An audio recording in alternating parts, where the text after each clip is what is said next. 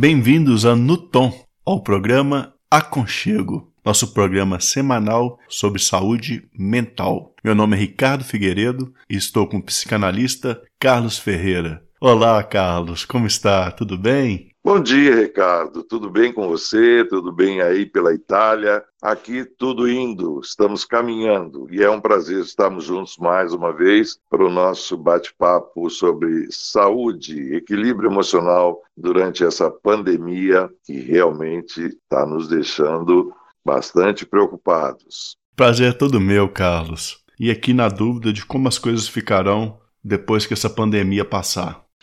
Sim, eu diria para você que nós não sairemos ilesos dessa pandemia. Objetivamente, tratando disso, já falamos em outros programas, a pandemia, o coronavírus, a Covid-19, ela desvelou uma série de coisas no mundo que estavam esquecidas, estavam no obscurantismo, ou então simplesmente não existiam. E uma delas é justamente a questão da saúde emocional, do equilíbrio emocional e da saúde mental. Isso não só no mundo, mas aqui no Brasil, e principalmente no Brasil, onde as nossas políticas públicas de saúde mental são extremamente frágeis. Nós as temos, mas não as vemos aplicadas. Pois é. Nesse sentido, ao considerarmos o contexto de coronavírus e a intensificação de sintomas psicológicos de problemas sociais, hoje gostaria de propor três perguntas que se desdobram. Para começar, Lidar com alcoólatras dependentes químicos já é um desafio.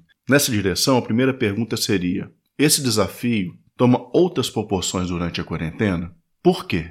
Então, Ricardo, sem dúvida nenhuma toma outras proporções sim. Vamos entender essa questão da pandemia. A pandemia surgiu, nós estamos aí vivendo há quatro, cinco meses com essa pandemia, e durante esse processo dessa pandemia no mundo, nós temos percebido várias formas, várias maneiras de lidar com a situação, com a saúde emocional, com a saúde mental dentro desse processo. Então, uma pequena e simples divisão nesse momento. Algumas pessoas, né, ou talvez até a maioria delas, que de alguma forma, durante esse processo de quarentena, de isolamento social, manifestaram crises ansiógenas, manifestaram crises de angústia, manifestaram crises de depressão e, de alguma maneira, foram buscar tratamento, de alguma forma, foram buscar terapeutas, é, recorreram a médicos, etc. e tal, e com algumas sessões alguns aconselhamentos, um aconchego, né, um acolhimento da fala, trouxeram essas pessoas mais rapidamente para um eixo de uma, vamos dizer assim, uma normalidade. Isso é um ponto. Agora, nós temos uma grave situação, uma outra situação, que são pessoas que já apresentavam, antes da pandemia, problemas emocionais muito sérios e muito graves. Entre eles, nós podemos colocar aí os alcoólatras, os dependentes químicos, os sujeitos com patologias como esquizofrenia, a própria psicose, que são anteriores à pandemia. E essas pessoas, sim, durante o processo da pandemia, tiveram, devido às questões de isolamento social, do convívio restrito, de não poderem, de alguma maneira, darem vazão às suas necessidades, às suas questões de ansiedade e angústia, acabam fazendo com que a pandemia seja um gatilho que dispara e fazem com que essas pessoas retornem ou até mesmo aumentem o consumo das bebidas alcoólicas, das drogas e de outras práticas que eventualmente elas possam ter ou tinham no passado e que exacerbam nesse momento. E aí, Carlos, caso o dependente químico ele verbalize que ele sente que ele pode ter uma recaída ou que ele está precisando de ajuda, o que fazer?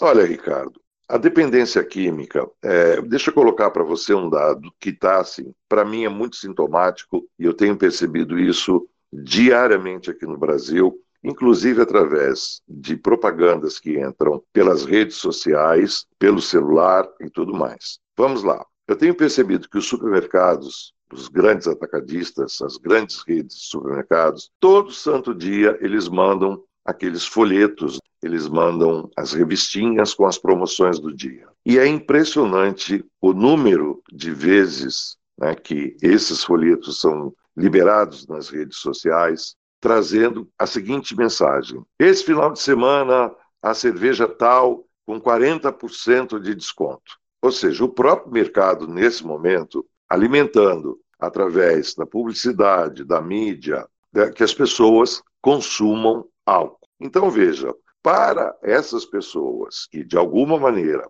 são alcoólatras, são dependentes químicos, são dependentes de outro tipo de drogas, ou até mesmo de psicofármacos, isso acaba sendo uma isca, isso acaba sendo uma cenoura para o sujeito correr atrás. E o que vai acontecer? Ele vai voltar. Se eventualmente ele vinha fazendo algum tipo de tratamento, se eventualmente ele vinha sendo apoiado nos grupos de escuta, como por exemplo os alcoólicos anônimos, também a questão dos grupos de, dos, dos ADIC, esses grupos que nesse momento não estão funcionando enquanto grupos presenciais, isso faz com que, com que o sujeito se sinta desamparado e perceba, de alguma forma, dentro da sua subjetividade, que ele está sem saída. Então, qual é a saída? A saída é voltar para a droga, é voltar para o álcool ou é voltar para a dependência, até mesmo das drogas lícitas, entende? Aumentar o consumo de tudo isso. Você me pergunta como lidar com isso. Ou seja, pessoas, familiares, amigos que convivem com adictos. As pessoas que convivem com esse tipo de familiar ou de amigos, etc. e tal, devem, na medida do possível, em que se sintam capacitadas, de novo, abrir um canal de escuta. E o que é esse canal de escuta? É sentar com essa pessoa, dizer: olha, eu tenho percebido que você está mais agitado, que você está preocupado, eu tenho percebido alguma coisa nas suas, na, quando você fala, etc. Vamos conversar um pouco sobre isso, vamos tentar ver se a gente consegue aliviar um pouco essa situação, dando e buscando alternativas para essas pessoas. A gente sabe que não é fácil. Mas, na medida que isso está acontecendo dentro do seio familiar, ou num seio de convivência de amigos, e na medida em que os demais percebem que um determinado morador, um determinado companheiro começa, é, eu não sei nem se eu posso usar essa expressão, mas eu vou usar, se ele começa a despirocar de uma maneira completamente desregrada, os colegas talvez possam abordar, acolher e tentar, digamos assim, medidas que estejam ao alcance de cada um para que ele possa, essa pessoa afetada, né, possa desabafar, possa colocar para fora suas angústias, colocar para fora aquilo que está incomodando. Mais uma vez, nós estamos falando do quê? De escuta. É preciso escutar o que o outro fala. É preciso estimular que a pessoa fale. Agora, devo também colocar que há um limite para tudo isso. Porque nos casos em que nós temos realmente pessoas em surto, seja provocado por álcool, seja provocado por drogas, seja provocado por excesso de medicamentos controlados, as providências aí precisam ser outras, porque dificilmente a família, amigos, parentes vão conseguir dar conta disso. Isso exige, sim, uma abordagem médica no primeiro momento, uma abordagem terapêutica, uma abordagem médica de contenção, se for o caso, de internação ou, enfim, né? O sujeito pode se tornar violento. E nós temos visto, eu tenho acompanhado casos desse aqui e tenho percebido e tenho recebido relatos de familiares, filhos, esposas, até mesmo parentes, de pessoas que, de alguma forma, estavam se controlando, é, vinham se controlando antes da pandemia com relação ao álcool e a drogas, e que nesse momento da quarentena, da pandemia, voltaram a consumir drogas, voltaram a ingerir álcool e passam a ter comportamentos agressivos dentro de casa. Isso é alguma coisa que é muito difícil lidar. Nesse caso específico, eu creio que os familiares tem que agir buscando ajuda especializada dentro do campo da saúde mental, a psicologia e a psiquiatria. E nós deveríamos considerar os limites biológicos das pessoas que convivem com essas pessoas, não é mesmo, Carlos? Olha, Ricardo, a questão da convivência né, e dos limites psicológicos com dependentes químicos, dependentes de álcool, é algo muito sério e muito grave. Primeiro, porque as primeiras pessoas a serem mais agredidas, magoadas e atingidas no seu próprio equilíbrio emocional são os familiares, pai e mãe. Nós poderíamos ficar horas aqui falando sobre isso, das questões de violência, inclusive até mesmo de crimes, pessoas que acabam matando pai, matando mãe, para conseguir dinheiro, para roubar, para ir para droga, para ir para o álcool, essas coisas todas.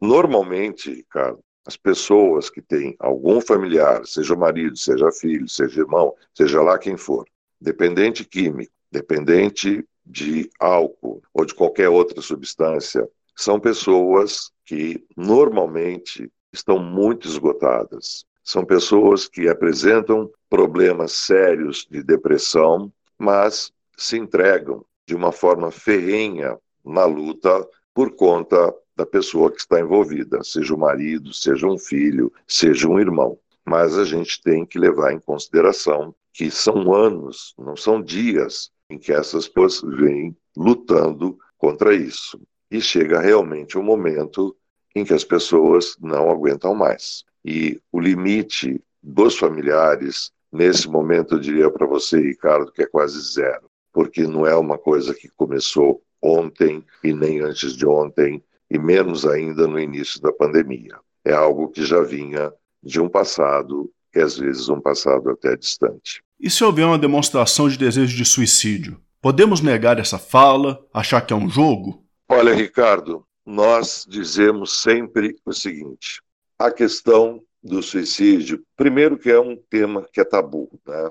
A gente sabe que o suicídio não pode ser divulgado pela imprensa, exceto para os casos de, de agentes públicos, de pessoas, figuras públicas e tudo mais. Mas eu diria para você com toda certeza: quem vai se matar e quem quer se matar avisa. Essa história de dizer, ah, quem quer se matar não fala e se mata, isso é uma inverdade. Ou, para usar a linguagem da moda, isso é uma fake news. Porque quem quer se matar geralmente avisa. Ele pode até não usar a expressão eu vou me matar, mas, de novo, é importante que as pessoas prestem atenção, porque esse, essas pessoas que estão propensas a cometer o suicídio, elas podem estar expressando isso de uma forma indireta. E quais são as formas indiretas? Olha, minha vida, a minha vida não vale nada, eu estou de saco cheio, eu já tentei de tudo, eu não quero ver ninguém, eu não quero tomar banho, enfim, eu quero sumir, ou eu quero ir morar no pico do Himalaia. São falas significativas, cheias de, de um conteúdo de angústia que precisam ser levadas em consideração. Uma fala muito comum assim: poxa, mas morre tanta gente, por que, que eu não morro? Por que, que Deus não me leva? Por que, que Deus não, não acaba com a minha vida? São sinais, sim, de que esta pessoa está pensando, com grande possibilidade, ela pode estar elaborando, sim, um plano, ela pode estar caminhando para a decisão final, que é tirar a sua própria vida. E aí, eu digo para você, é importantíssimo que a gente identifique nas entrelinhas das falas dessas pessoas o que elas estão querendo dizer. E aí a gente volta de novo para a mesma situação. É necessário ter paciência, oferecer o aconchego e buscar conversar com essas pessoas, abrindo um canal para que elas possam dizer: olha, quando você diz que você quer assumir o que, que na realidade você está querendo dizer com isso? Abrir um espaço para fala, acolher essa fala, de novo, buscar o diálogo. Pois é, Carlos. A conversa é muito séria e muito importante. Para não ultrapassarmos o tempo que nós propomos para o programa, eu convidarei você e nossos ouvintes a continuar essas reflexões na próxima semana. Inclusive, gostaria de deixar uma pergunta que seria: como fica a questão da culpa, do sentimento das pessoas que convivem com os dependentes químicos, de fármacos ao álcool? E mais uma vez, Carlos, gostaria de agradecer a sua atenção, pelas suas análises, mas antes de tudo, pelo seu aconchego. Obrigado, Ricardo, pela oportunidade da gente estarmos juntos nos aconchegando com relação à saúde mental, ao equilíbrio emocional, dentro e fora da pandemia. Obrigado a você, um grande abraço e até semana que vem.